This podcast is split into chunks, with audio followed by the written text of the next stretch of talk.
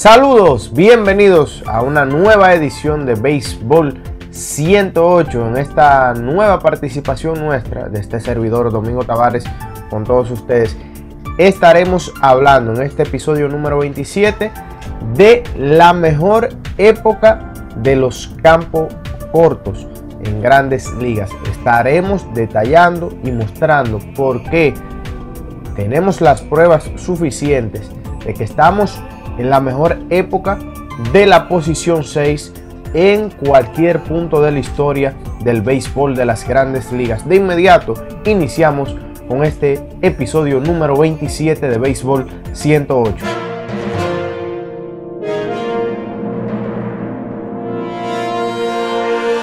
Vamos a iniciar, vamos a iniciar esta edición hablando por qué decidimos escoger este tema.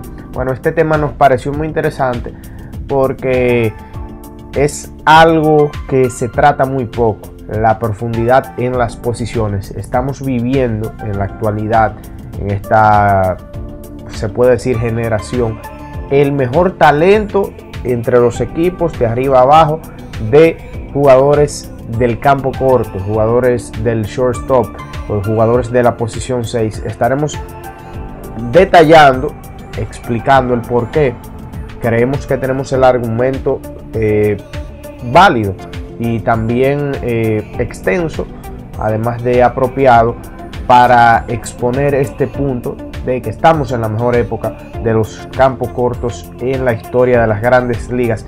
Para citar algo eh, que tenemos por aquí, hay que mencionar que estamos en 2020, en 2020, ya algo que sucedió la posición que más victorias por encima del nivel reemplazo aportó, eh, las famosas WAR, fue el campo corto con 1.3 victorias por encima del nivel reemplazo.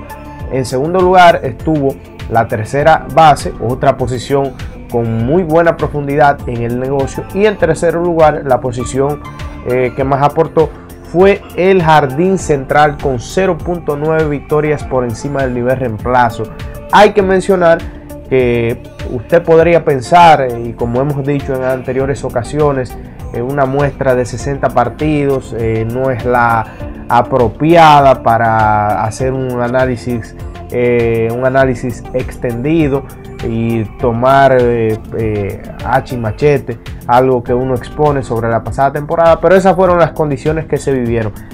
Entonces, traemos la mejor aportación en términos de victorias por encima del nivel reemplazo, el WAR, en 2019. Y adivinen qué, la posición que más aportó fue el campo corto, con 3.2 victorias por encima del nivel reemplazo. En segundo lugar estuvo la tercera base por segunda ocasión consecutiva con 3.1 victorias y en, tercer, en el tercer puesto fue el jardín derecho con 2.4 victorias por encima del nivel reemplazo. ¿Y qué sucedió en 2018? Si usted quiere aún eh, extender un poquito más el punto, hay que mencionar también que en 2018 también la posición que más aportó victorias por encima del nivel reemplazo fue el campo corto con 3.0. Increíble.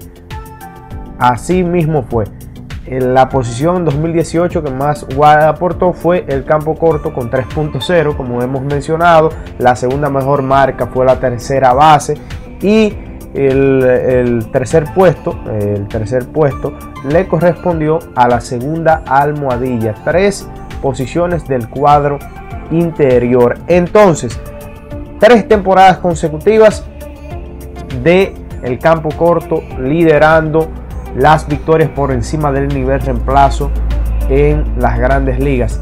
La eh, posición 6 liderando en victorias por encima del nivel reemplazo. Esto ya va dando una señal de lo que tratamos de exponer. Entonces, antes de 2018, la última vez que el campo corto había aportado la mayor cantidad de victorias nivel reemplazo, el famoso WAR. Vamos a detenernos en, a detenernos en llamarlo WAR. Fue en 1990 9. 1909 antes de 2018 fue la última vez que el campo corto tuvo la mayor cantidad de WAR en eh, las grandes ligas en comparación con las otras posiciones del terreno, excluyendo a eh, los lanzadores. 109 años de diferencia para suceder esto. Vamos a seguir indagando en esto para probar este punto y en ese entonces los caballos de dicha posición eran los famosos Bonus Wagner de los Piratas, Donny Bosch de los Tigres de Detroit, Al Bridwell de los Gigantes y Joe Tinker de los Cachorros. Muchos pensamos y podrían creer que esto no es así eh, por los conocidos casos de unos tipos como Alex Rodríguez, Derek Jeter, Nomar García Parra, Miguel Tejada, entre otros, a finales de los 90 y principios de los 2000. Pero ya estamos viendo que no es así. Haciendo este ejercicio un poquito más extendido, revisamos algunos periodos de tres años para validar más nuestra hipótesis que eh, estamos en la mejor época de campo cortos en las grandes ligas. Entre 2018 a la temporada 2020 encontramos que 15 diferentes campos cortos colocaron al menos una temporada con un WAR de 5.0 o más alto. La segunda mayor cantidad en un periodo de 3 años fue entre 1906 a 1908 con 10. 5 de diferencia. En tercer lugar encontramos el periodo de 1909 a 1911 con 9. En general, en el periodo comprendido entre 2018 y 2020, en 20 ocasiones, un shortstop marcó un WAR de al menos 5.0. Los premios no son la mejor opción para valorar o mejorar el argumento con respecto a lo bueno que puede ser un jugador. Sus actuaciones nos dicen más, pero los campos cortos en la actualidad se han adueñado de las apariciones en la boleta al MVP. Ocho campos cortos han quedado en el top 10 al jugador más valioso en ambas ligas en las últimas tres campañas. Estos son Fernando Tatis Jr., Francisco Lindor, Trevor Story, Tim Anderson, Freya Turner, Corey Seager y Sander Bogarts. La última ocasión que en un periodo de al menos 8, en un periodo eh, aparecieron 8 eh, en el top 10 del MVP fue entre 1948 a 1950. La generación anterior de campo cortos apareció en solo tres ocasiones en un periodo de ocho campañas entre 2008 a la temporada 2015. Estos fueron Derek Jeter, Hanley Ramírez y Troy Tulowitzki.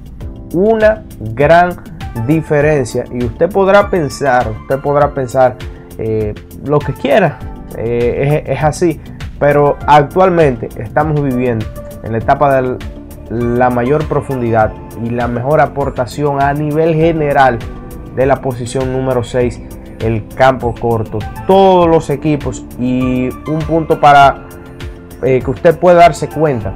Usted revisa los últimos equipos que han ido a la Serie Mundial eh, y más, más específico los que la han ganado, cuentan con un campo corto de la élite o cercana a ella. Y eh, Además, uno siempre habla de jugadores como Lindor, Tatis Jr. en los últimos años, Corey Seager también de Trevor Story. Pero si usted revisa, usted encuentra tipos como Marcus Simeon, encuentra también a eh, otros jugadores que están subiendo en la posición como Bobby Chet, eh, jugadores de la talla de Didi Gregorius. Usted encuentra a jugadores que el mayor aporte, quizás no en ofensiva, pero sí son élite defensiva y esto les ayuda a mejorar su aporte general eh, en gran proporción. Andrelton Simmons, usted también puede encontrar a David Fletcher del conjunto de los Angelinos, ahora ya eh, proyectado para 2021. Y eh, entonces otros tantos jugadores que hacen esta posición la más profunda del terreno ahora mismo en el béisbol de las grandes ligas. Y esto es un punto muy interesante porque mucha gente podría compararlo, pero es que las temporadas de Alex, de Jeter, de García Parra, se ven más grandes en comparación a las de ahora, a las de los campos cortos de ahora, pero esto no es lo que estamos hablando, estamos eh, tratando y mostramos por qué de arriba hacia abajo estamos en el mejor momento en la posición número 6 en cualquier punto de la historia del béisbol de las grandes ligas en términos de producción general y profundidad. Bueno señores, nosotros agradecidos de compartir en este episodio número 27 de Béisbol 108. Síguenos en Anchor FM, Apple Podcast, Google Podcast, Spotify y recordarte que te suscribas a nuestro canal de YouTube como Béisbol 108. Para este servidor Domingo Tavares, un placer compartir con todos ustedes. Nos encontraremos en una próxima edición. Bye bye.